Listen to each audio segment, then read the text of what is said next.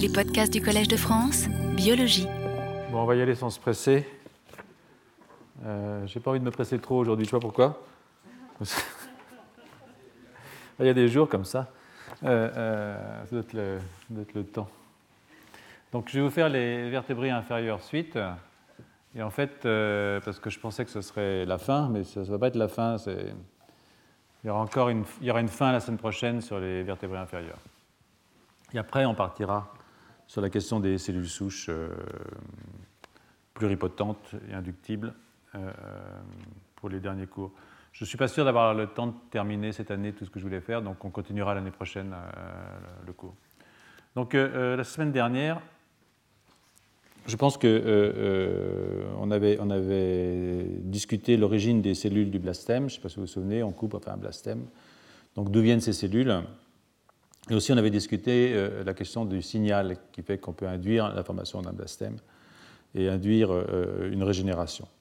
Donc aujourd'hui, ce que euh, je me propose de, traiter avec vous, c'est euh, euh, la troisième question, qui est la question de l'origine de la polarité et de la création de patterns. C'est-à-dire que ce n'est pas tout d'avoir un membre, encore que ça ressemble à quelque chose. Et euh, je vais introduire la question en parlant euh, d'un cas assez particulier qui est la régénération de la queue, euh, euh, que j'avais laissé de côté la semaine dernière. Et la queue, ça veut dire en fait la régénération du tube nerveux, parce que quand vous coupez la queue d'un axolotl ou d'une urodèle, euh, vous lui coupez aussi euh, la moelle épinière. Et donc euh, la question, c'est la question de la régénération de la moelle épinière, évidemment de tout ce qui est autour aussi, hein, mais aussi, euh, bien entendu, la régénération de la moelle épinière, qui est un, truc assez merveilleux. On imagine quand même euh, ce que ça veut dire si on, pense aux vertébrés supérieurs qui n'ont pas cette capacité de régénérer leur moelle. Enfin, pour l'instant, Euh, euh, ça viendra peut-être. hein. Donc, euh, je vais retourner pour l'instant, en tout cas, aux, aux travaux du groupe de Eli Tanaka, que je vous ai déjà commenté pas mal, je sais vous en souvenez, la semaine dernière, et vous parler de la régénération de la moelle, du muscle, du cartilage et de la peau. Donc, après amputation et formation de l'épithélium, de surface, donc pas de sécrétisation, un épithélium, une, interface épithélium-mésenchyme qui est euh, évidemment importante, comme on l'a dit. La moelle épinière euh, euh, croît. Alors, vous voyez, le, croît, mais sous la forme d'un- espèce de tube neuroépithélial, en fait, qui est composé de cellules progénitrices. Et ce tube que vous voyez ici, en rouge, c'est euh, en fait un- une sorte de, canal, de canal. C'est-à-dire, euh, Et il est formé, euh, quand vous, vous avez, chez, nous aussi, on a ça. C'est-à-dire que les neurones sont formés à partir de, précurseurs qui sont ce qu'on appelle des glies radiaires. En fait, c'est un truc qui a été découvert dans les dix dernières années. C'est-à-dire qu'on a des cellules souches au cours du développement qui sont des glies radiaires qui donnent naissance aux astrocytes, évidemment, mais aussi aux neurones et aux oligodendrocytes, c'est-à-dire la majorité des types cellulaires ectodermiques qu'on a dans le système nerveux. Mais chez euh, nous, ces glies radiaires disparaissent euh, chez l'adulte, sauf dans certaines régions euh, dont on parlera peut-être à la fin du, cours si j'ai le temps, dans les régions dans lesquelles il y a la neurogénèse chez l'adulte. Mais chez les, les- chez les axolotls, chez les, axolotes, chez les urodèles, ces glies radiaires que j'ai marquées ici en rouge euh, se maintiennent tout au long de, l'existence. hein.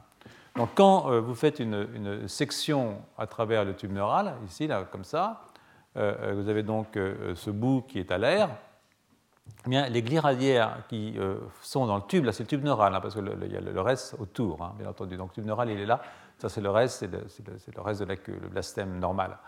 Eh bien, ces glies radiaires qui sont ici se euh, réorientent, hein, et c'est elles qui vont aller former ce qu'on appelle le tube épandymère, qui est le prolongement de la section et qui va être à l'origine de euh, la régénération des différents types cellulaires qui forment le tube nerveux. Donc ce sont effectivement des progéniteurs qui vont donner naissance aux différentes... euh, ce sont des cellules souches, quoi. Voilà, hein, ce sont des cellules souches, mais ce sont pour l'essentiel des cellules souches neurales, c'est-à-dire qu'elles vont donner les cellules qui appartiennent au tissu nerveux. Donc euh, ces glies radiaires, euh, ce, cellules souches, se polarisent vers le bout de la queue et effectuent une transition euh, épithélium-mésenchyme dans laquelle elles, migrent vers la surface sectionnée. Et c'est là qu'elles forment ce, tube, ce tube épandymère, qui est très important. Donc, après un début de croissance du tube, la différenciation se produit selon une séquence rostrocodale, c'est-à-dire que le bout du tube ici reste indifférencié, et petit à petit, vous reformez votre tissu nerveux à partir de ces cellules. Donc on peut les, on peut les marquer, euh, euh, ces cellules, parce qu'en fait, euh, toutes les cellules gliales expriment un, gène qui s'appelle la GFAP, ça n'a pas d'importance, hein, glial fibrillary acidic protein. Donc il y a un promoteur de ce gène, et si on met une GFP derrière ce promoteur, toutes ces cellules vont être vertes, donc on peut suivre leur devenir. Hein. Et on voit effectivement qu'elles contribuent à former des neurones qui du coup sont des neurones verts, des oligodendrocytes, enfin tous les types cellulaires qui sont euh, normales.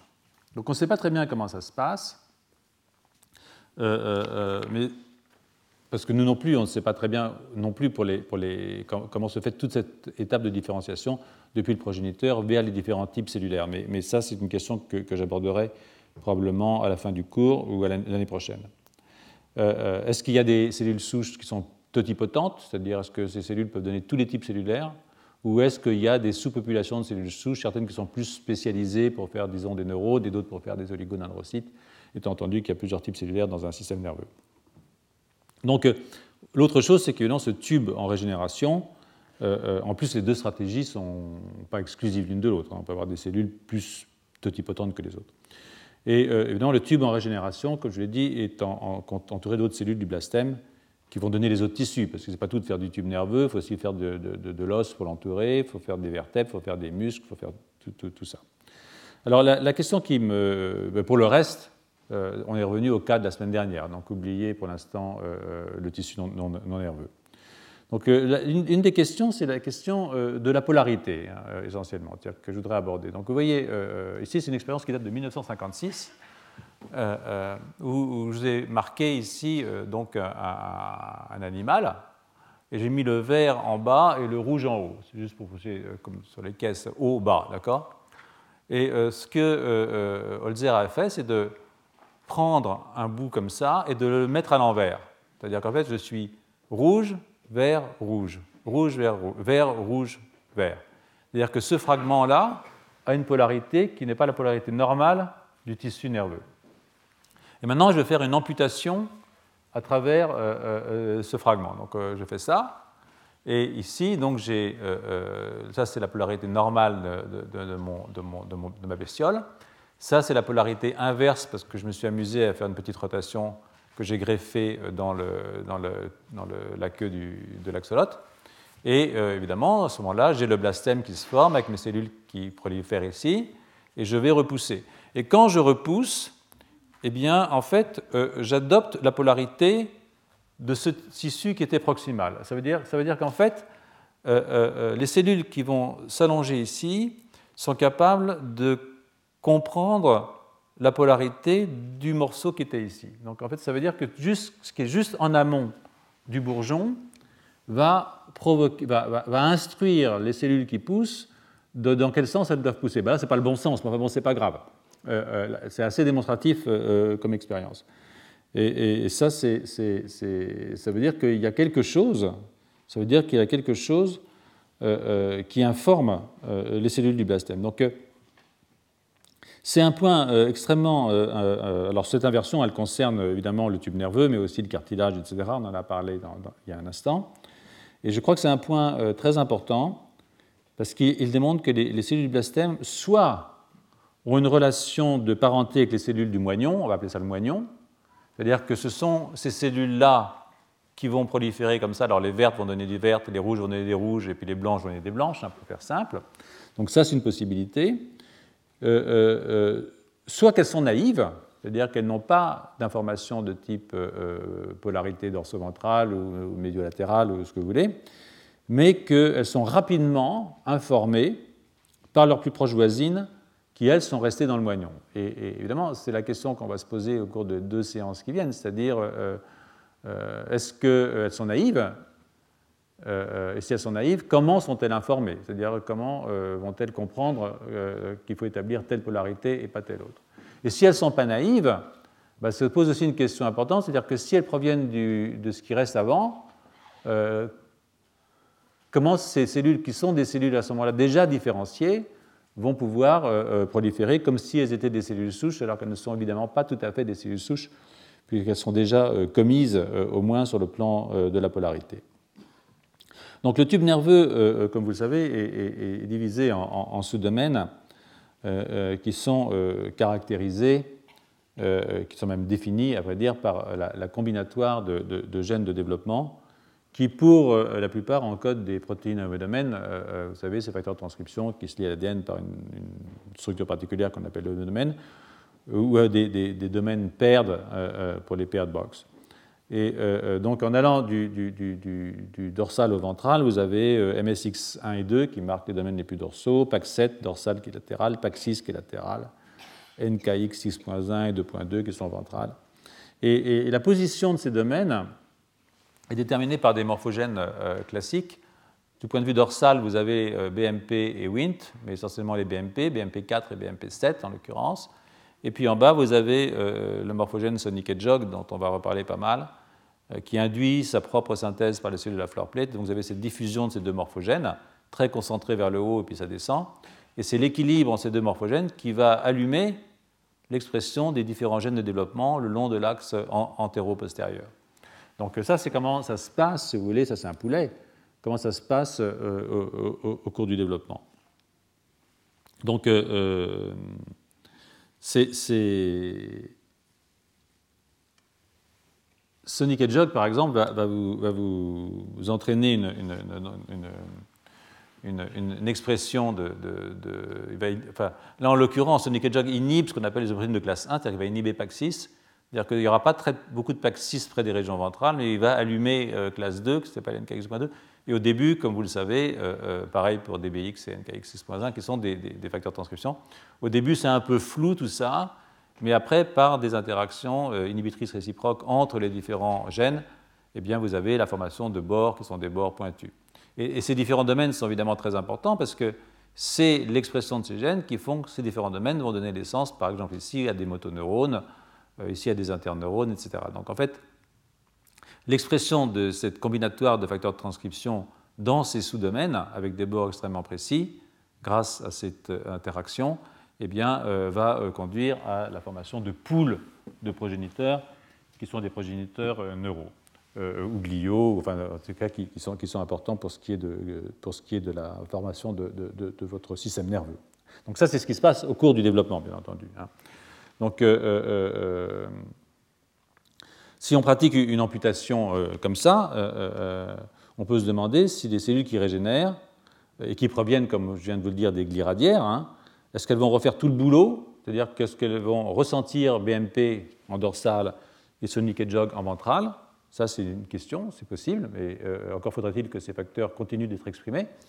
Et puis, euh, à l'inverse, euh, est-ce que ce sont les cellules qui sont restées en place dans les différents compartiments hein, qui vont informer leurs copines de leur position et savoir que ce qu'elles doivent faire, c'est la même chose qu'elles Du coup, à ce moment-là, si vous voulez, la polarité va se prolonger à partir de ce qui était déjà donné par celles qui sont restées du côté du moignon du moignon. Je ne sais pas si c'est très joli de dire ça, du tronçon, voilà. Du tronçon restant, comme quand on coupe un ton, comme ça. Donc, euh, euh, euh, alors l'expérience de Holzer suggère évidemment que le patron d'expression dorso-ventrale dans le tronçon spécifie le patron de ce qui suit, puisque quand on a inversé, la suite est aussi, inversée. cela dit, c'est un petit peu difficile de savoir vraiment, voilà exactement la question, parce que fondamentalement, les deux peuvent, marcher. C'est-à-dire que je peux être là, je peux perdre ma mémoire, hein, mais euh, j'ai de la chance d'avoir les morphogènes et donc je vais récupérer un pattern hein, dans le système qui régénère, ou bien ben, je peux garder la mémoire avant, c'est-à-dire que la mémoire est préservée, et à ce moment-là, je n'aurai pas de mal, évidemment, à régénérer. Donc ça, c'est une question essentielle pour comprendre comment ça se passe. Hein. Alors, euh, euh, ouais, on va voir. Hein, euh, vous allez voir, c'est comme toujours, quand je pose une question, c'est qu'il n'y a pas de réponse. Donc, mais bon, il y en aura, hein, j'espère. Donc, au cours du développement, Sonic Hedgehog et les BMP, donc, qui sont ces morphogènes Et pour ceux d'entre vous qui ont suivi le cours les dernières années, je pense que vous êtes familier avec, mais, on reviendra dessus pour réexpliquer. Euh, ont, plusieurs fonctions. Leur fonction, ce n'est pas uniquement de faire des gradients dorso-ventraux. Sont des molécules qui sont impliquées dans la prolifération cellulaire, ce sont des molécules qui sont impliquées dans la formation des patterns, on vient de le voir, mais aussi dans la spécification des cellules qui sont dérivées des somites, en l'occurrence. C'est-à-dire que les somites, c'est ce qui est de chaque côté du tube nerveux, qui va vous donner à la fois les muscles, qui va vous donner aussi, euh, euh, pour le, euh, qui va aussi vous donner la, le, oh, je fatigue, les vertèbres. Les vertèbres. Donc, en particulier, bon, Sonic et Jog induit la formation des côtes et des vertèbres, et on le voit parce qu'il induit des marqueurs du type PAX1 et SOX9 qui sont des marqueurs de ces régions. Il a aussi, euh, ce Nikedjog, un, un, rôle important dans la dérivée des, précurseurs myogéniques, et ça on peut le voir par l'induction de marqueurs myogéniques comme PAC7 ou comme euh, MIF5. Hein. Donc ça c'est ce que j'appelle, moi, avec un peu de mépris, mais je suis obligé de le faire aussi, la biologie des marqueurs. Euh, mais bon, il faut faire un peu de biologie des marqueurs. Donc voilà, voilà, ici Sonic. Hein. donc Sonic, c'est une molécule très importante, Sonic Jog. Donc euh, elle, est, à la fois euh, palmitoylée et elle, est aussi, euh, elle a aussi un cholestérol. Donc ça, c'est un, un, petit peu de gras. Ça, c'est aussi du gras, mais c'est du cholestérol, donc ça, c'est un palmitoïl. Et quand il est sécrété, du coup, il fait des espèces de lipoparticules comme ça, qui vont aller agir sur son récepteur patch. Et lui-même induit d'ailleurs son récepteur patch. Donc la façon dont ça fonctionne, c'est qu'en fait, le, type qui est, vraiment actif, ce n'est pas le patch, c'est euh, Smoothen qui est ici. Et normalement, Smoothen est inactif parce que Smoothen sécrète un, parce que Patch laisse passer un, lipide, un stérol, qui est un inhibiteur, qui se fixe sur Smoothen. Donc, quand Sonic vient se mettre sur son récepteur, on n'a plus de sécrétion du stérol, et alors Smooth, euh, euh est capable maintenant de, faire le boulot, c'est-à-dire d'aller activer les gènes cibles, dont d'ailleurs Patch, qui est un de ces gènes cibles. Si je vous dis ça, c'est pas euh, parce que c'est parce que bon, c'est la, la, chose. Ce qui est intéressant, c'est parce qu'en fait, ça vous explique comment fonctionne un inhibiteur dont on va beaucoup se servir dans le cours, qui s'appelle la cyclopamine. La cyclopamine est une sorte de stérol qui va aller occuper le site de Smoothen, même quand on a du sonic hedgehog, qui donc va inhiber l'activité de sonic hedgehog. Donc quand on met de la cyclopamine dans une blessure, cyclopamine parce qu'en fait, quand vous faites ça à un animal, que vous bloquez l'action de Sonic Hedgehog, les deux yeux fusionnent du côté ventral et vous avez des cyclopes. Donc vous avez euh, formé des, cyclopes chez les poissons, ou même chez les. une souris cyclope, j'en ai jamais vu, mais. Euh, euh, et un homme non plus. Mais bon, il paraît que ça a existé dans le temps. Toujours est-il que la cyclopamine fabrique des cyclopes en inhibant, en, inhibant. Donc euh, euh, euh, là, qu'est-ce qui se passe? C'est une, diapositive qui est donc un petit peu ancienne, mais c'est le travail de Tanaka, qui se pose la question de savoir est-ce que je garde mon pattern dans ce qui régénère et comment est-ce que je peux modifier ce pattern? Donc, c'est l'article de 2005. Et ce que vous voyez ici, c'est que chez l'animal différencié, c'est-à-dire qu'avant l'amputation, vous voyez bien ici que vous avez euh, Sonic Hedgehog euh, qui est exprimé en région ventrale, c'est tout à fait normal. Ah, ça, c'est un plus faible grossissement, c'est pas très grave. Euh, Sonic, en région ventrale. Ici, vous avez PAX6 qui est en, je dirais, médio-latéral, un petit peu comme ça. Et ça, c'est avant la coupure. Ici, vous voyez PAX7 donc PAC7, c'est aussi exprimé dans la, tube, dans, la épinière, c'est aussi exprimé de façon périphérique, que je l'ai dit, dans les précurseurs des muscles, des cellules des muscles. D'accord? Et puis MSX1, qui est un marqueur qui est euh, plutôt euh, dorsal. Hein, vous le voyez, euh, dorsal. Donc maintenant, vous faites une amputation et vous revenez 4 ou 8 jours après, vous voyez que fondamentalement, dans le merceau maintenant qui a régénéré, hein, eh bien, vous avez des patrons d'expression qui sont extraordinairement proches. Hein. Voilà ici euh, Sonic Hedgehog dans le morceau qui a régénéré. Voilà ici euh, euh, aussi Sonic dans le morceau qui a régénéré. Je pense qu'ici il est plutôt ventral. Je vois très mal de là où je suis, c'est pas très grave. voilà ici dans le morceau régénéré Pax 7 qui est relativement dorsal. Vous voyez l'expression musculaire. et MXX5 qui, dans le fragment régénéré, est aussi dorsal, comme il l'est dans un, animal avant, avant, la mutation, avant l'amputation. Donc, d'une certaine façon, au moins six jours après amputation, on voit que l'expression de ces gènes de développement, de ces marqueurs, est extraordinairement euh, euh, conservée. Ce que vous voyez aussi, c'est qu'elle est conservée chez l'adulte. Hein. Alors évidemment, euh, chez l'adulte, ça veut dire, comme je vous l'ai fait remarquer la dernière fois, l'axolote, c'est un adulte un peu particulier, parce que c'est un adulte qui est en même temps un embryon. C'est un adulte au sens où il est capable de se reproduire, mais ça reste un animal, ce qu'on appelle la néothénie, ça reste un animal qui est quand même de nature relativement embryonnaire. Donc là, il faut faire... Disons que cette première série d'expériences, on peut dire qu'il est clair que le, patron de régénération, entre 4 et 8 jours en tout cas, est extrêmement proche du patron de développement et que euh, euh, ce patron reste présent chez l'axolote adulte. Voilà. Donc euh, ça, c'est une, information qui laisse suggérer que ça va assez vite, hein, la reformation du patron dorsoventral dans mon tube nerveux qui est en train de repousser. Alors évidemment, maintenant, je peux, utiliser la cyclopamine.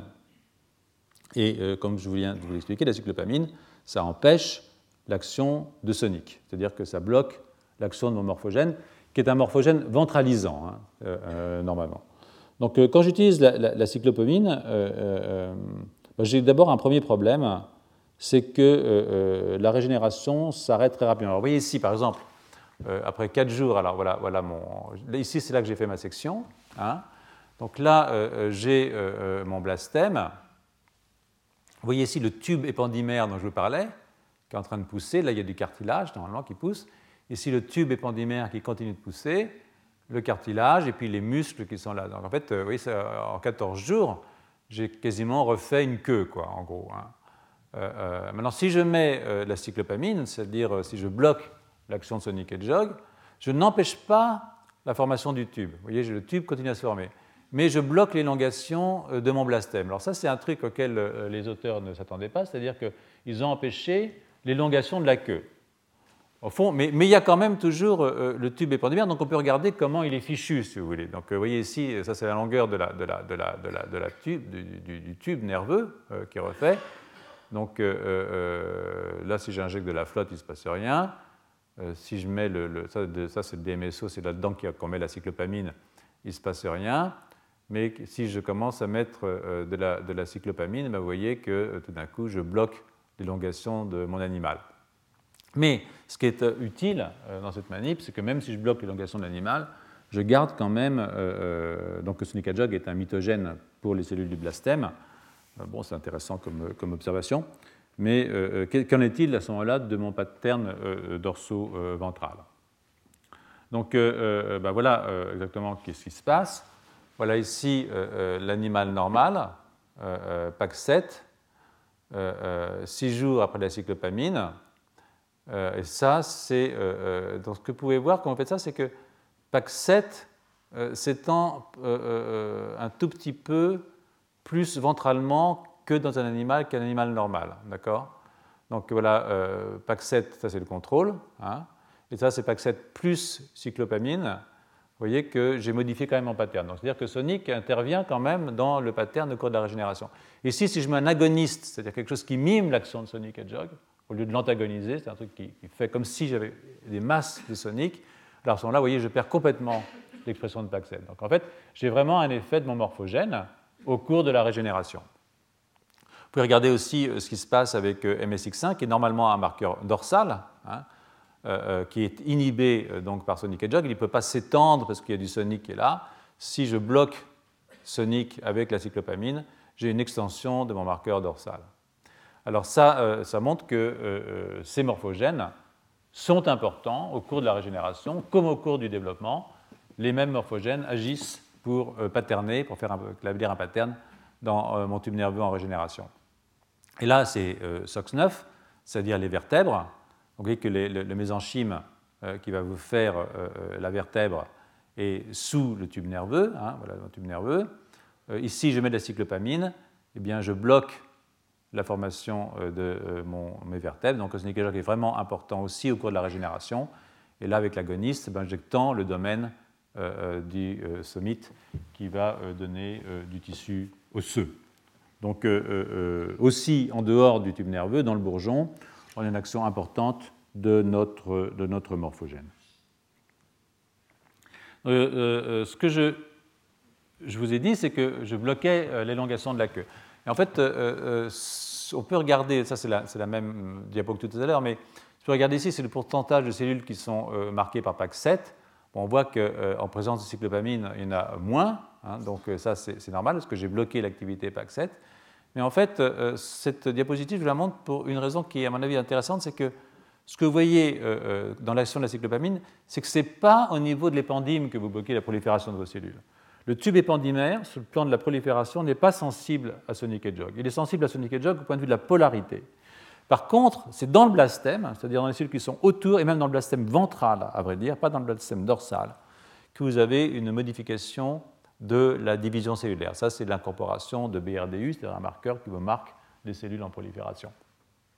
Alors, euh, euh, c'est rigolo parce que Ici, ce que, je vous ai montré pour mémoire, et, j'y reviendrai peut-être, c'est un animal dans lequel on a coupé le bras, hein, et puis on l'a laissé repousser le bras. Ça, c'est 15 jours après amputation, le, bras de nouveau euh, bien, hein, enfin, c'est un bras d'axolote, hein, mais euh, euh, assez sympa. Et là, on a rajouté de la cyclopamine, c'est-à-dire qu'on a bloqué Sonic. Donc, quand vous faites ça chez un animal, vous voyez que vous n'avez pas de modification de la taille du tissu mais vous avez une modification du patterning et en particulier de la formation des doigts. Ce qui veut dire qu'au euh, niveau des membres et au niveau de la, du tube nerveux, au niveau de la queue en particulier, Sonic n'a pas le même effet. Dans un cas, vous avez un effet qui est à la fois prolifératif et patterning, et dans ce cas-là, vous n'avez qu'un seul effet qui est un effet patterning, et j'y reviendrai. Donc, euh, euh, comme toujours en biologie, on a tendance à vouloir généraliser, il faut faire extrêmement attention. Donc, donc le, l'activité mitogénique de, Sonic est, spéciale, si vous voulez, aux cellules du blastème de la queue, et dans sa région ventrale, pas dans sa région dorsale. Et euh, il faut bien distinguer euh, l'action morphogénétique et l'action prolifératrice du facteur. Donc, euh, avec cette affaire de régénération de, la queue, j'ai commencé à aborder donc la question de la morphogénèse. Et la question de la morphogénèse, c'est pour moi essentiellement une question de l'information de position, n'est-ce pas, enfin positionnelle.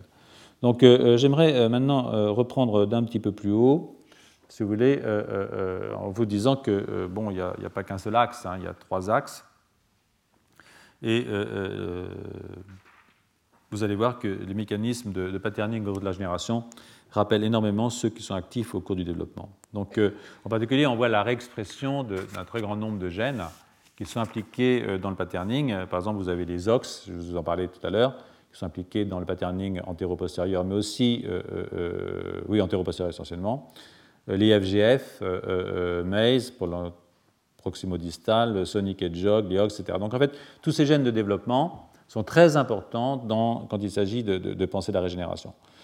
Ce qui est aussi très important, et ça sera pour la semaine prochaine, il reste exprimé chez l'adulte. Hein, vous allez voir, et ça c'est un point essentiel si on veut comprendre pourquoi il y a de la, surtout pourquoi il n'y a pas, pourquoi il, pourquoi il n'y a pas, et quand il n'y en a pas, comment on pourrait réinduire de la régénération? Parce qu'en fait, euh, c'est ça qui nous intéresse. Hein. Si, les, si, les, axolotes peuvent le faire, pourquoi pas nous? Euh, euh, De temps en temps, ça nous servirait bien d'avoir pouvoir régénérer un truc qu'on aurait perdu en route.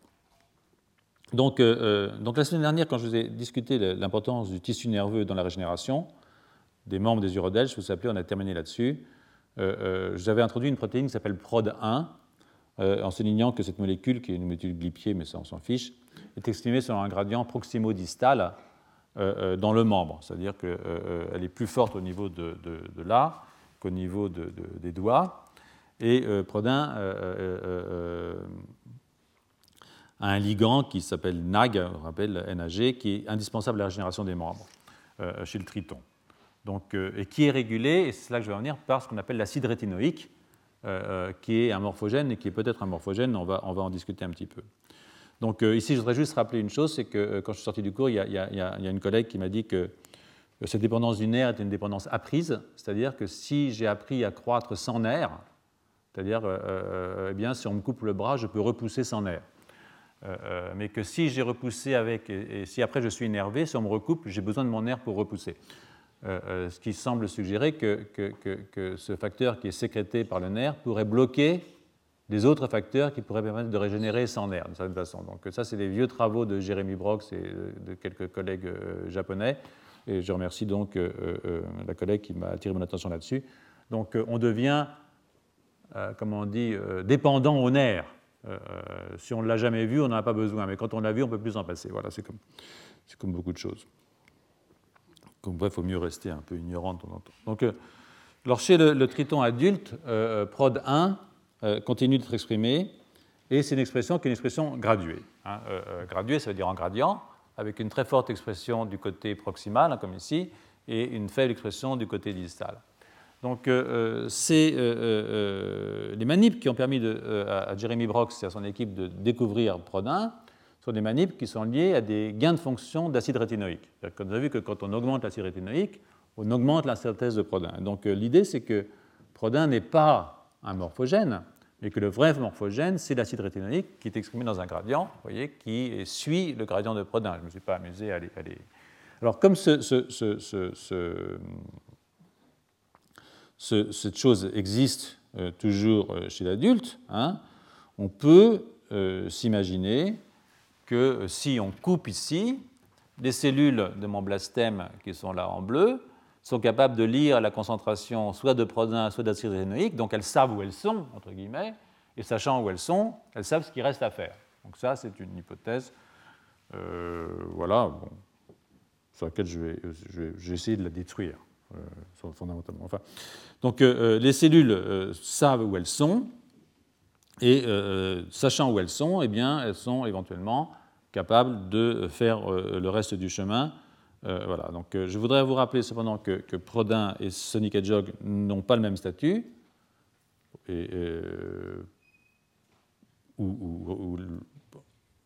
que Prodin est un, marqueur, en fait, c'est un marqueur, qui répond au morphogène que j'appellerai un morphogène hypothétique, qui est l'acide rétinoïque. Sonic Hedgehog, lui, c'est un morphogène avéré, patenté, si vous voulez. Donc, euh, bon, enfin bon, ça c'est dans, les livres, mais c'est probablement, je pense que ça correspond assez à l'idée concernant un morphogène. Donc, euh, euh, cela dit, la diapositive que je vous montre ici, je pense y a une vision incroyablement naïve. c'est une, naïveté qui probablement vient de certains modèles proposés par un certain nombre de théoriciens de mathématiciens euh, qui manipulent quand même assez bien les équations différentielles, du coup sont capables d'impressionner les gogos, mais il y a aussi un très grand dogmatisme derrière tout ça, qui est engendré par cette naïveté incroyable de croire qu'il suffit d'un gradient comme ça, d'une molécule X, pour refaire, le système. Donc, ce sur quoi je voudrais attirer votre attention, c'est que l'acide rétinoïque est un morphogène hypothétique, toujours aujourd'hui, et, en fait euh, que c'est probablement pas un morphogène. Donc il y a pas mal de manips qui semblent dire euh, que c'est probablement pas en vérité euh, un morphogène, même si ça a été comme pour bicoïde, hein, vous vous rappelez, on a parlé pas mal de bicoïde, un morphogène. Euh, l'exemple, l'exemple du morphogène après les travaux d'un type qui s'appelle Madden, qui a eu un rôle très important dans cette affaire. Donc avant de revenir sur cette histoire, je voudrais faire un, petit détour euh, euh, par le développement, parce que euh, je ne peux pas vous parler de régénération. C'est pour ça que j'ai eu beaucoup de mal à faire ce cours, parce que j'essaie de parler que de régénération pendant le cours, et je me suis rendu compte pendant la semaine que je ne pouvais pas vous parler de régénération sans revenir sur des problèmes qui sont des problèmes de développement. Parce qu'en en fait, c'est toujours une comparaison entre régénération et développement qu'on est en train de faire. Donc s'il y en a parmi vous qui connaissent mal la biologie du développement, peut-être que c'est le cas, euh, euh, ils vont être perdus. Donc euh, vous m'excuserez, mais je vais revenir un tout petit peu sur les questions fondamentales de développement et de pattern au cours du développement. Donc je vais vous introduire la question du codage des organes axiaux. Les organes axiaux, ce sont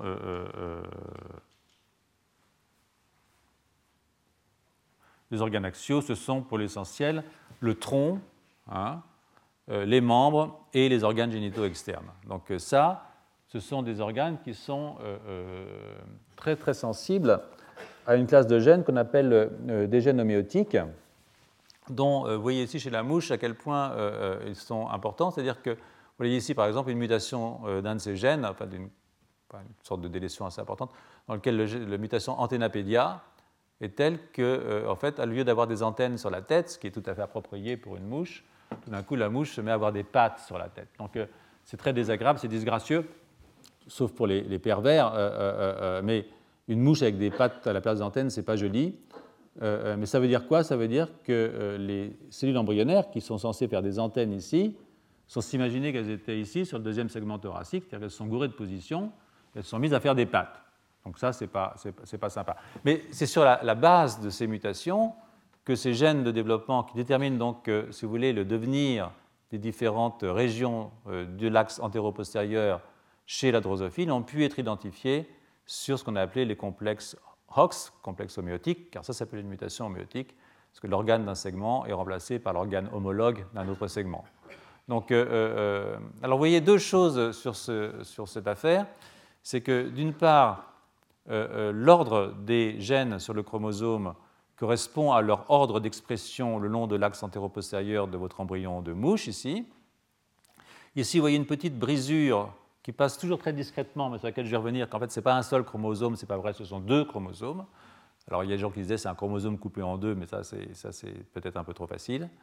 L'autre chose, c'est que euh, euh, euh, chez nous, les vertébrés, enfin les souris et nous aussi, vous avez le même système avec évidemment un, plus grand nombre, c'est Amphioxus, qui est un ancêtre, j'ai souvent parlé d'Amphioxus, c'est un urocordé, donc un ancêtre presque, invertébré, mais pas vraiment encore invertébré. Et il y a eu deux divisions, 1 donne 2 et 2 donne 4, qui ont doublé ces complexes, puis après quadruplé ces complexes, avec euh, euh, évidemment euh, des conservations, c'est-à-dire que nous avons un ancêtre commun avec les mouches, et ça c'est démontré par le fait que ces gènes sont extrêmement conservés. En fait, si je retirais ce gène ici chez la mouche, si je remplace par le gène humain, eh bien, vous pourriez refaire une mouche à peu près parfaite. je reviendrai sur la définition. ces trois-là, dans la souris, qui sont dans la même position, sont appelés des groupes de paralogie, sont des paralogues et quand entre deux organismes différenciés, euh, différents sur le plan d'évolution, on les appelle les orthologues, c'est-à-dire des homologues à travers l'évolution. Euh, donc, euh, vous voyez ici qu'on a quatre complexes. On a perdu des gènes hein, chez la souris, chez l'homme aussi. Et au fond, ces, gènes, vous voyez, codent pour les organes axiaux chez Sapiens, chez les mammifères aussi. Puis ensuite, bon, ça monte vers le cortex. Alors ça, c'est une autre affaire dont je vous parlerai peut-être une autre fois. Mais ça, c'était une vision, si vous voulez, qu'on a eue pendant longtemps. Euh, qui est un peu simpliste, euh, euh, très simpliste. Et, je vous amené ici, si vous voulez, un travail qui été proposé par Denis Duboul, The Rise and Fall of Hox Gene Clusters. Et ça, ça a été fait en 2007. C'est un article dans Development qui est assez important. Ça, c'est la représentation classique. voyez Donc vous avez ici la drosophile avec son complexe. Il est dans, l'autre sens que tout à l'heure, c'est pas grave. Son complexe anténapédia, l'abritide brisure dont on parlais, puis la fin, le complexe bicoïde. Euh, Amphioxus, hein, avec euh, tous ces gènes, et puis euh, la souris, vous voyez, avec. Et ce qui était fait ici pour pouvoir aligner les couleurs, c'est-à-dire les groupes d'orthologie, en l'occurrence ici, pas de paralogie, puisque ce sont des homologues à travers l'évolution, c'était de mettre tout le monde à la même échelle. Mais si vous regardez maintenant la taille des complexes chez les organismes, pour de bon, vous voyez que ce n'est pas du tout comme ça que ça se passe. C'est ici une, mouche, le complexe Antennapédia, hein, qui en fait correspond à cette partie-là. Vous voyez la, place que ça prend sur un génome, c'est énorme. Vous avez ici le complexe bicoïde, pas sur le même chromosome, c'est pas vrai, sur un autre chromosome, qui est ici, qui est énorme. Maintenant, vous voyez ici en Amphioxus, vous voyez que maintenant on est effectivement sur un seul chromosome d'une très grande taille par rapport à la compaction que vous pouvez voir chez les complexes chez la souris. C'est-à-dire qu'en fait, les échelles sont complètement différentes. Et ça, ça, a, évidemment des applications extraordinairement importantes sur le plan des régulations. Pourquoi? Là, ici, je vous le remets ici. C'est-à-dire que, et vous voyez ici aussi que les sens de transcription de vos gènes sont tous dans la même direction. Hein. Alors que là, vous en avez qui sont transcrits dans ce sens-là, d'autres dans ce sens-là, etc. Ça, ce ne sont même pas des homéogènes, ce ne sont pas des gènes homéotiques, ce sont d'autres gènes, ceux qui sont les boîtes blanches comme ça. Et donc, vous pouvez séparer, au fond, euh, vos gènes homéotiques, qui sont très importants pour le patterning antéro-postérieur de vos membres, de vos organes génitaux externes, euh, euh, de votre tronc, eh bien, vous pouvez les séparer en, quatre, trucs. Ceux qui sont atomisés, carrément. Chaque gène, quasiment, est sur un chromosome différent. Ça, c'est ce qui se passe chez les urocordés, par exemple. là, c'est pleura et, et, c'est comme ça. Donc, ça, ça implique que si vous voulez réguler ces choses-là ensemble, il faut des actions en transe. C'est-à-dire qu'il faut, par exemple, qu'il y ait quelqu'un qui dise, quand la marche, qui contrôle les autres. Sinon, euh, tout le monde euh, va pour son propre compte. C'est l'anarchie. Hein. Vous avez ceux qui sont split, c'est-à-dire qui sont coupés, et ça, c'est effectivement la coupure entre le contexte antévia et le complexe bicoïde, hein, que je vous ai montré, c'est deux chromosomes différents. Vous avez ceux qui sont désorganisés. J'aurais pu dire c'est moi, mais ce n'est pas le cas, euh, parce que j'appartiens à la catégorie souris, mais ils sont désorganisés, c'est-à-dire qu'ils sont très grands, ça ne va pas toujours dans le même sens, il y a des gènes qui sont des gènes étrangers au complexe, et puis vous avez euh, euh, les compacts. Hein. ça, c'est euh, les vertébrés, c'est nous, quoi, les vertébrés. On est compact dans nos complexes. Et évidemment, ça a, des, implications importantes sur le plan des régulations. Donc, il y a deux schémas. Hein. Il y a un schéma qui est vertébrocentré, où on serait parti d'un truc organisé depuis le départ, puis il y en a qui seraient petit à petit désorganisés. Il y a aussi un autre schéma d'évolution qui est probablement plus juste, où au fond la désorganisation est la règle, hein, et puis on serait parti vers un système d'organisation de plus en plus importante, et de l'autre côté, alors carrément vers l'atomisation. Hein. Et, ce qui euh, euh, euh, est important dans cette affaire, désorganisé, désorganisé, organisé, qui sera intermédiaire, et puis vraiment organisé, c'est les problèmes de régulation. C'est-à-dire que quand vous êtes comme ça extrêmement compact, à ce moment-là, vous pouvez avoir des centres de régulation ou des centres même globaux de régulation qui ne sont pas très loin, ça sont des, séquences régulatrices et qui peuvent faire marcher ensemble, ou du moins de façon coordonnée, tous vos gènes de développement. Si vous voulez faire marcher ensemble vos gènes de développement dans des cas comme ça, alors il faut des éléments de régulation en trans, c'est-à-dire entre chromosomes. Alors ça existe aussi dans les complexes OX. Dans le cas de complexes, il y a aussi des régulations en trans. Euh, euh, j'en parlerai peut-être euh, un jour, c'est des régulations qui se passent, même pour beaucoup, par des ARN qu'on appelle des ARN non codants, qui vont aller réguler d'un complexe à l'autre pour mettre tout ça en ordre. Donc, ça pour vous dire que, ces histoires de complexes OX, pour ceux que ça intéresse, je crois que c'est quand même une des données les plus intéressantes de ces, de ces, de ces, de ces 20 dernières années. Hein, ce n'est pas aussi simple qu'on l'avait voulu le simplifier. Et ça, c'est normal. Au départ, on veut toujours simplifier pour comprendre. Et après, eh bien, on ne comprend plus. Voilà. Donc, euh, euh, euh, merci, Denis. Donc, maintenant, je vais revenir à la, croissance des membres. Parce que, voilà ici mes quatre complexes TOX qui sont donc exprimés dans, dans, le, dans, le, corps et qui sont responsables de la formation des différents axes. Et voilà, ce à quoi nous, on va s'intéresser, hein, c'est à la recroissance de ces, euh, euh, membres. Hein. Donc, euh, j'en profite aussi pour vous introduire les termes dont vous aurez besoin si vous lisez cette littérature, c'est-à-dire le stylopode qui correspond en fait à l'humérus, le zygopode qui correspond à l'ulna ou radius, c'est-à-dire radius cubitus, ou bien tibia péroné si vous êtes dans le membre inférieur, et puis l'autopode qui correspond en fait à la main, pour ainsi dire, au carpe, métacarpe. Donc euh, euh, vous avez euh, plusieurs modèles pour expliquer comment ces systèmes se mettent en place. Donc voici, ça c'est un, bourgeon, hein, c'est un bourgeon de membre. Qui, le membre commence petit, hein, et puis après il pousse et il bourgeonne. Donc c'est un bourgeon de membre. Et vous avez deux façons de voir les choses. La première, c'est que les trois régions qui vont donner par exemple stylopode, autopode, zygopode, sont déjà présentes dans le bourgeon. Donc en fait, la croissance, c'est un agrandissement au sens photographique du terme. J'agrandis mon membre, d'accord? Euh, euh, alors là, ça, va poser un problème si c'est comme ça, parce que quand vous allez couper le membre après, euh, par exemple, je coupe là, si je veux refaire de l'autopode, ça veut dire qu'il faut que j'ai de la transdifférenciation. C'est-à-dire qu'il faut que mon, mon, zygopode soit capable de me donner des cellules qui vont donner de l'autopode. Hein, ça, parce que si, si je n'ai pas de transdifférenciation, dans un système comme ça, ça ne marche pas.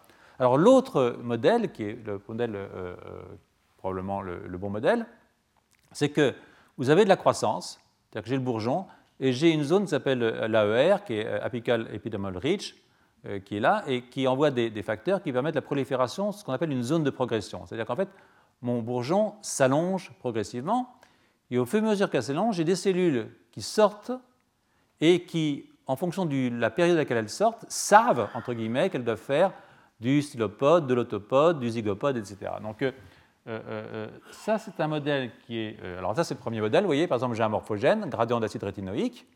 C'est le drapeau français. Hein. Donc, enfin, le drapeau français, modèle de Volpert. Hein. J'ai dit assez de mal de Volpert depuis, depuis trois ans maintenant que. Vous savez, j'ai une grande admiration pour Louis Volpert en dehors de ça. Donc, mais bon, il nous a quand même probablement mis dans l'erreur avec son histoire de drapeau français. Donc euh, euh, voilà le, morphogène, drapeau français, euh, silopode, zygopode, autopode, puis ensuite je grandis, d'accord? Donc l'autre modèle, c'est celui-là. J'ai effectivement l'AER, apical epidermal ridge, qui secrète un. Et alors, mes, cellules sont dans la zone de progression, et quand elles sortent tôt de la zone de progression, ben, elles vont faire du silopode. Quand elles sortent un peu plus tard, elles vont faire du zygopode. Et quand elles sortent vraiment très tard, elles vont faire de l'autopode. Donc en fait, le, devenir de mes cellules dépend du temps que j'ai passé dans la zone de progression. D'accord? Et le temps que j'ai passé dans la zone de progression, ça veut dire le nombre de divisions cellulaires que j'ai pu faire dans la zone de progression. C'est-à-dire que si je me suis divisé deux fois, je dis n'importe quoi, je fais du stylopode. Si je me suis divisé quatre fois, je fais du zygopode. Et si je fais euh, euh, euh, huit fois, je fais de l'autopode. D'accord? Alors ça, c'est un modèle qui avait été proposé aussi par Denis Duboul euh, euh, en 1994, je crois, où il disait, ça c'était assez amusant comme truc, parce que faire euh, de l'autopode, ça veut dire qu'on exprime, là, au début on exprime les premiers gènes OX, ensuite au fur et à mesure qu'on avance, on exprime des gènes OX qui sont de plus en plus en arrière du chromosome, si je veux dire, c'est-à-dire dans les régions 5' du chromosome. Parce que c'est ça qui est amusant dans cette affaire, c'est que vous avez une sorte de représentation du corps le long de vos chromosomes, c'est-à-dire que l'axe du membre, c'est aussi l'axe des chromosomes. Donc quand je suis dans la région la plus distale, j'exprime tous ces gènes-là. Quand je suis dans la région la plus proximale, j'exprime que les gènes qui sont les plus en 3'. Donc ça veut dire qu'au fond, au fur et à mesure, si c'est vrai, au fur et à mesure que je prolifère, je peux ouvrir de plus en plus de gènes. Donc je lis, si vous voulez, la prolifération cellulaire à l'activation de gènes sur mon complexe. Et ça, c'est intéressant comme idée, même si c'est faux, probablement. C'est intéressant parce que ça lie, si vous voulez, le temps à l'espace. C'est-à-dire que euh, euh, euh, ce n'est pas uniquement de l'espace qui est codé sur votre chromosome, c'est aussi le temps du développement qui est, disposé sur votre chromosome, parce qu'il faut du temps pour faire ça. Et ce que nous, on va vouloir faire quand on va vouloir régénérer, c'est revenir en arrière, c'est-à-dire réverser le temps. En fait, c'est ça notre affaire. Si un jour on veut régénérer notre main en la coupant, il faut être capable de revenir en arrière sur l'axe du temps. Donc là, ça nous donne un axe du temps qui est un axe du temps qui est lié au fond à l'axe de l'espace, et ça qui est effectivement extrêmement joli dans, la proposition faite euh, euh, il y a quelques, temps, justement, en 1994, dans un, supplément d'un article de Development par Denis Duboul. Donc, euh, c'est très élégant, mais ça implique évidemment un mécanisme inconnu d'ouverture du complexe. C'est-à-dire qu'il faut que je puisse ouvrir les gènes successifs de mon complexe et par quel mécanisme? Alors, on ne sait pas très bien comment, ça peut marcher.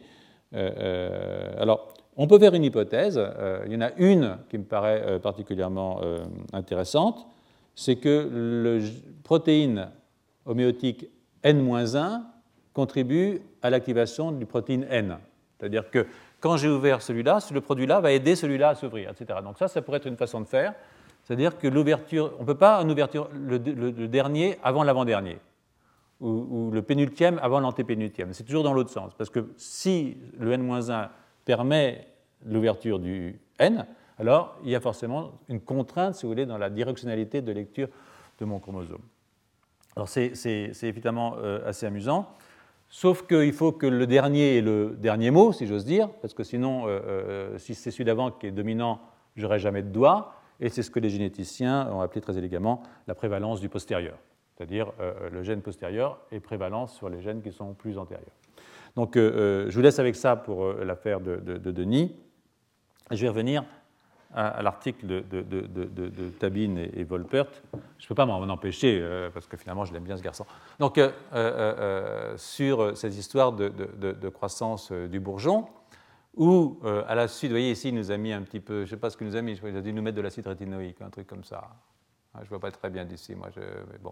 Donc vous avez euh, euh, deux inducteurs. Pour lui, un inducteur qui est présent dans euh, l'AER, hein, apical epidemial Vous avez aussi ici une induction par l'acide noïque qui induit la formation d'un gène qui est le gène stylopode, qui s'appelle MAZE1 et MAZE2, en fait, qui sont deux homéoprotéines d'une famille particulière qui est la famille des protéines T, Ce n'est pas, le problème.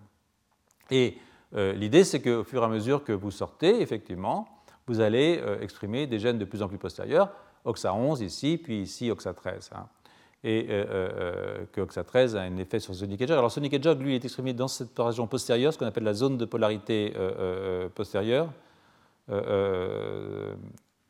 et, qui est impliquée dans, la formation des doigts, vous allez le voir.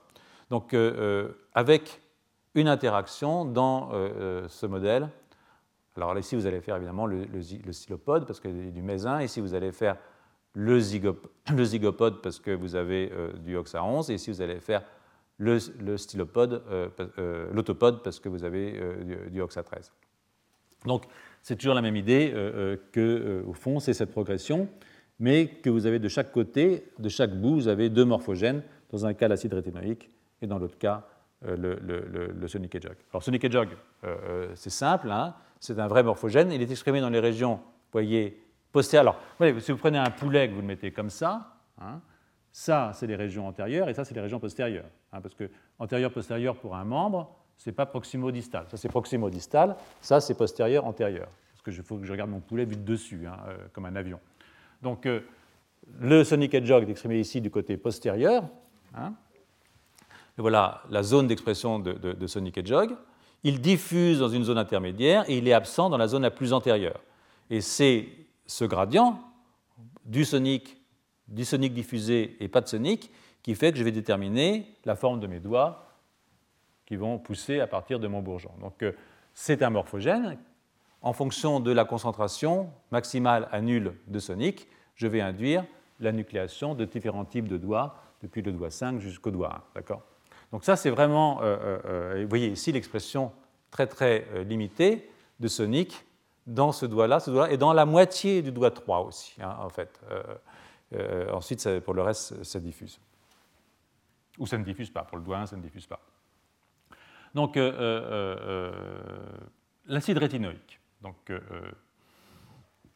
qu'est-ce que c'est que l'acide rétinoïque? L'acide rétinoïque, c'est fait à partir du rétinol, et puis par une enzyme qui s'appelle la rétinaldéhyde déhydrogénase, que vous voyez ici, qui permet la synthèse. Alors, il y en a plusieurs, il y en a un, deux, trois, il y en a plusieurs et puis qui font de la CND, qui sort des cellules et qui va se fixer, ça traverse les membranes facilement, c'est lipophile, ça se fixe sur des protéines qui emmènent la sérotonine au noyau, et la tonique se fixe sur des récepteurs, RAR ou RXR, qui euh, activent la transcription de gènes. Alors, RXR, ce sont des hétérodimères, ça veut dire que mon euh, récepteur peut se fixer à d'autres récepteurs, euh, facteurs de transcription entre guillemets, et donc ça veut dire que l'action de la sérotonine va bien au-delà de la molécule acétylhédrique elle-même. Il peut y avoir d'autres cofacteurs qui sont importants. Donc l'action de est extraordinairement large. Et euh, euh, ça active les, gènes dans lesquels, euh, qui ont des promoteurs qui, sont, qui peuvent répondre à, l'acide rétinique, responsive element, qui sont des éléments de réponse à l'acide rétinique. Donc dans, le modèle classique qui nous a été proposé par Madden, vous avez donc ici énormément d'enzymes de, synthèse de l'acide rétinique, hein, RALDH ici, donc vous avez une forte concentration d'acide rétinoïque dans les régions proximales qui induisent l'expression de MES. Alors du coup, je vais faire un stylopode hein, parce que j'ai ça. Ensuite, je diffuse et ici, j'ai effectivement du euh, cytochrome, enfin oui, c'est une famille cytochrome, hein, euh, de la famille du cytochrome P450, CYP26, qui détruit l'acide rétinoïque et donc permet d'avoir, c'est le truc classique, hein, la source et l'évier, la source et le puits, le classique du, drapeau français. Donc vous avez un gradient, et puis euh, ici, vous avez l'autre morphogène, le FGF, donc acide d'un côté, FGF de l'autre, qui inhibe l'activation MAZE1. Et puis, euh, pour euh, faire bonne figure, dans le schéma classique proposé par Meden et, d'autres, l'acide rétinique active ici l'expression de sonic hedgehog. Donc en fait, ce serait un morphogène qui serait impliqué dans l'axe proximodistal, mais indirectement via une protéine qui s'appelle AND2 et via, le, via sonic, un, morphogène qui serait impliqué dans l'axe euh, euh, euh, antéro-postérieur. Pour le dorso ventral, on en parlera la semaine prochaine. Donc, mais écoutez, c'est pas vrai. Enfin, c'est peut-être vrai, mais c'est peut-être pas entièrement vrai. Donc, il y a un article récent qui a été publié par, en 2009 là, par le groupe, par Zawe et collègues, hein, Greg, Duster, où ils ont fait des animaux qui n'ont plus l'enzyme de synthèse de l'acide rétinoïque. Hein, c'est-à-dire qu'on a annulé ces enzymes-là. Alors là, c'est très dangereux parce qu'on a vraiment besoin d'acide rétinoïque. Donc quand on fait ça, on est obligé de nourrir les souris, de mettre un peu d'acide rétinoïque dans la bouffe des souris, parce que sinon elles ne pourraient pas se développer jusqu'au moment où elles peuvent faire des membres. Donc, euh, donc cette manip est un petit peu entachée de difficultés, parce qu'il y a quand même un petit peu d'acide rétinoïque dans le système. Donc euh, euh, là, vous voyez ici une souris normale. Voici le membre postérieur, voici le membre antérieur, les bourgeons, hein, c'est très joli. Et ici, vous voyez en bleu, peut-être mal, vous voyez en bleu, l'activation d'un rare, c'est-à-dire un, élément de réponse à l'acide rétinoïque lié à la bêta-galactosidase. Donc partout, vous voyez du bleu, c'est que vous avez de l'acide rétinoïque qui a été actif. Hein. Euh, donc, là, vous prenez une souris sauvage, et ici, vous avez retiré les sensibles de synthèse de l'acide rétinoïque, mais pour que vos souris survivent, vous avez quand même rajouté un tout petit peu d'acide rétinoïque. Elles sont rescued. Hein, on a mis un petit peu de, beurre, si vous voulez, dans, la, nourriture des souris. vous voyez que ça suffit quand même pour faire un peu d'acide rétinoïque, mais il n'y en a pas dans les membres. Donc euh, euh, voilà, donc, euh, mais il n'y en a pas trop loin. Donc c'est la petite difficulté de ce papier. Par ailleurs, ils ont regardé des gènes qui sont soumis à qui ont un, élément rare dans leur promoteur, par exemple CDX1, qui n'est pas exprimé dans le membre. Donc ils pensent, ils pensent qu'en fait, il n'y a pas d'activité de type acide rétinoïque dans les membres. Donc quand on fait ça, euh, euh, vous voyez ce qui se passe chez le mutant. Vous avez un membre postérieur qui est parfaitement normal, hein, ici, le hindbrain, le, hind. Euh, oui, et là, vous avez le, membre antérieur qui, vous voyez, est plus petit. Il est plus petit, mais il est bien conformé. Hein il est bien conformé parce que vous voyez ici par exemple l'expression de FGF8. Hein, je l'ai dit, il y a du FGF8 sur le bord du membre. Là, c'est l'AER. Hein, et comme euh, le FG est bien joliment exprimé dans le wild type. Mais vous voyez que chez le petit ici, bien qu'il soit petit, il a quand même du FGF8 aussi dans son AER. Et non seulement il est bien conformé, mais il est bien paterné. Il est bien paterné parce que, euh, euh, vous voyez ici, si vous regardez Sonic Hedgehog, qui est donc dans la ZPA, la région postérieure de votre membre, voilà ici, Sonic Hedgehog. Voilà dans un animal normal, hein, le membre antérieur, le membre postérieur. Et dans un animal qui n'a pas d'acide rétinoïque, vous voyez que vous avez un membre plus petit, c'est vrai, mais euh, il est euh, parfaitement bien euh, conformé. Donc, ce que ces auteurs nous proposent, en fait, c'est que l'acide rétinoïque est très fortement exprimé ici et que son expression a. Alors, par contre, ce que vous voyez, c'est que, le membre postérieur n'a vraiment pas besoin d'acide rétinoïque pour pousser. Ça, c'est clair. Le membre postérieur ne dépend pas de l'acide rétinoïque. Le membre antérieur dépend de l'acide rétinoïque pour démarrer sa croissance. Mais euh, euh, euh, en fait, l'idée de,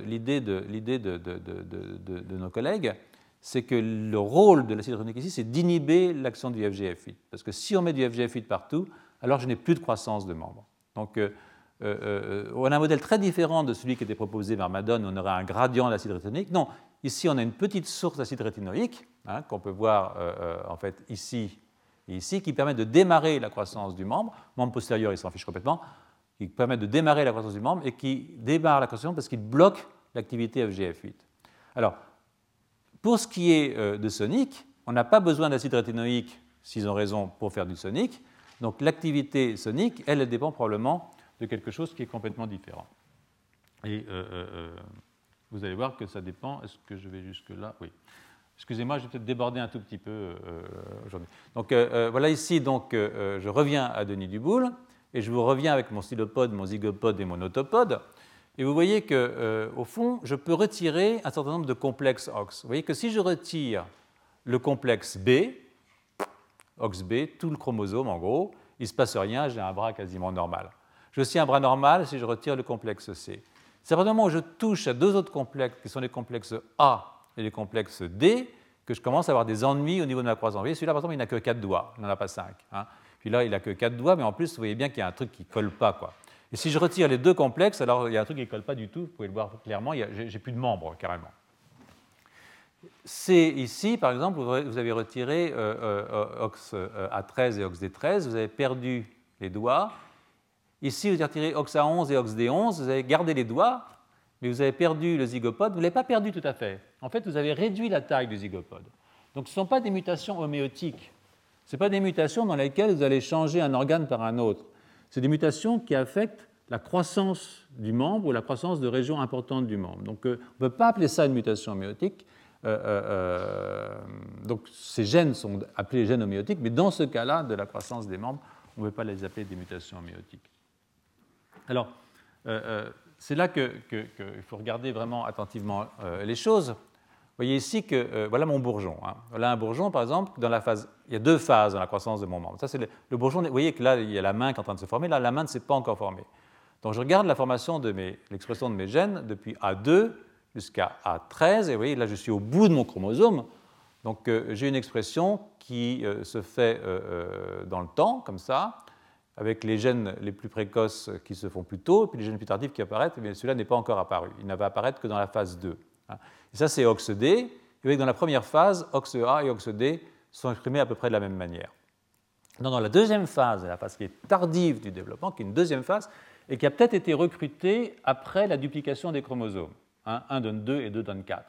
C'est-à-dire que le fait qu'on multiplie le nombre de chromosomes augmente les capacités de régulation. Et cette régulation plus tardive fait que vous pouvez voir que dans la phase 2, vous allez avoir OXD qui est exprimé dans les régions les plus distales, ici, et puis aussi dans les régions distales et dans les régions postérieures. Et puis pour OXA, vous allez aussi avoir une régulation, mais en fait, OXA est exprimé de façon relativement uniforme. Donc euh, euh, euh, je vous envoie à l'article si vous voulez, mais l'idée qui, se fait jour, c'est qu'au fond, les expressions de OX13 et de OX11, les gènes tardifs sur mon chromosome, qui sont exprimés tardivement et de façon distale, sont eux qui sont appliqués dans l'expression de Sonic Hedgehog, dans l'activation de Sonic Hedgehog. En fait, il ne faudrait pas me pousser beaucoup pour me faire dire que ce sont eux les morphogènes. Donc, expriment Sonic Hedgehog, et les gènes les plus précoces sont des gènes qui expriment FGF10. Donc là, au début, vous avez l'AER, c'est-à-dire la croissance du membre. Et ici, avec les gènes plus tardifs, vous avez la croissance du membre plus le patterning antéro-postérieur de votre membre. Hein. Donc euh, ça suggère des relations épistasiques importantes entre Sonic en particulier, et entre les FGF aussi, et euh, les gènes de développement de la famille des OX au moment de la croissance de mon membre. Hein. Alors, L'autre jour, j'ai fait une bêtise, j'ai parlé des, des, autopodes chez les poissons. Donc, euh, une collègue charmante m'a repris. Et donc, du coup, j'ai été regarder un petit peu ce qui se passait, compléter un petit peu cette histoire. Donc, euh, maintenant, je vais vous prendre la, nageoire pectorale d'un poisson. Hein. Donc, vous voyez ici, au cours du temps, 25 heures après la fécondation, jusqu'à 60 heures après la fécondation, ça, c'est une vue dorsale. Hein. Je regarde ma nageoire dorsale par le haut. Et ça, euh, euh, euh, c'est une vue latérale. Donc vous voyez que OXD9 est exprimé très tôt, et puis OXD10, OXD aussi très tôt. Celui-là, OXD12, n'est pas encore exprimé très tôt, et OXD13 n'est pas exprimé très tôt. Donc, ah, parce qu'en fait, les poissons, les télestéens nous ont fait un, coup de chien, c'est-à-dire qu'ils ont fait des duplications chromosomiques supplémentaires. Mais bon, ça, ne fait que compliquer un petit peu l'affaire. Mais vous voyez que quand j'arrive à OXD13, je suis exprimé beaucoup plus tardivement, que quand je suis OXD9. Donc ça, c'est ce que j'ai dit avant, c'est que vous ouvrez vos complexes au fur et à mesure du temps. Donc, euh, euh, et ce que vous voyez ici chez le poisson, c'est exactement euh, ce qu'on peut voir chez un poulet, c'est-à-dire que votre gène OXD13 s'exprime dans les régions les plus postérieures de votre, de votre nageoire. Hein. Et si vous le regardez par-dessus, vous voyez encore mieux, vous voyez ici que votre région ici, voilà, celui-là est exprimé dans les régions ici, et vous voyez qu'en fait, vous avez une postériorisation de l'expression de vos gènes quand vous allez loin dans votre complexe. Et ça, c'est possible que ça induise Sonic Hedgehog. Et en fait, ça produit probablement Sonic Hedgehog parce que, toujours dans ma nageoire, hein, si maintenant je mets de la cyclopamine, ben je me retrouve dans la situation au fond de mon poulet. Mon poulet, il perd ses doigts dans les régions postérieures. Il ne garde que le doigt 1, parce que le doigt 1 n'a pas besoin de Sonic Hedgehog pour s'exprimer, je vous ai montré tout à l'heure. Mais les autres doigts, ils ont besoin de Sonic Hedgehog pour s'exprimer. Donc je ne garde plus qu'un doigt, hein, celui-là. Je perds tous les autres doigts, tous les doigts postérieurs. 5, 4, 3, 2. Donc, donc ça, c'est l'effet de la perte de Sonic Hedgehog. Mais quand je regarde ce qui se passe chez cyclopamine, eh bien avec la cyclopamine, je perds aussi hein, l'expression de OXD13. C'est-à-dire que j'ai la même chose chez un poisson et chez un vertébré. Le poisson est un vertébré, je veux dire un vertébré tétrapode. D'accord? Donc, euh, euh, c'est peut-être, sur un plan génétique, ça m'amène à penser que, au fond, même si euh, j'ai eu tort de dire que les poissons étaient des tétrapodes, que, les nageoires des poissons étaient des orthologues les homologues évolutifs des membres, au fond, je ne pense pas avoir eu si tort que ça, malgré tout. Donc, euh, euh, donc vous voyez ici, par exemple, la, comparaison des patrons d'expression entre les OX chez le poulet et chez le poisson. Vous voyez qu'il y a une très grande euh, homologie, similitude pour les différents gènes chez. Sauf que, évidemment, je n'ai pas de doigt. Hein, j'ai pas de doigt, mais comme vous avez pu voir tout à l'heure, si je mets du sonic, si je bloque sonic, je bloque quand même l'expression des gènes. Donc, je n'ai pas de doigt, mais j'ai des raies, des pales dans mes nageoires comme ça. Et euh, euh, euh, au fond, ces pales pourraient avoir fourni, au cours de l'évolution, le tissu qui permet de former les doigts chez les vertébrés dans ce que les anglo-saxons appellent la transition fin to limb, c'est-à-dire nageoire à membre. Donc, je retire ce que j'ai dit l'autre jour, euh, euh, d'une certaine façon, euh, de façon peut-être un petit peu brutale, sur l'affaire des, des, tétrapodes poissons, mais fondamentalement sur le plan génétique, je pense que ça tient quand même, ça tient quand même la route. donc, il est 6h05, je vais m'arrêter là. La semaine prochaine, nous retomberons dans la régénération. J'ai fait un petit overview du, du développement et du rôle de ces gènes dans le développement. Et je pense qu'on en aura besoin la semaine prochaine pour comprendre comment ça se passe quand on coupe le membre et que ça repousse. Et je vous remercie. Je de m'excuser, j'étais un petit peu confus aujourd'hui, mais euh, je n'ai pas d'excuses. Voilà. Retrouvez tous les podcasts du Collège de France sur www.collège-de-france.fr.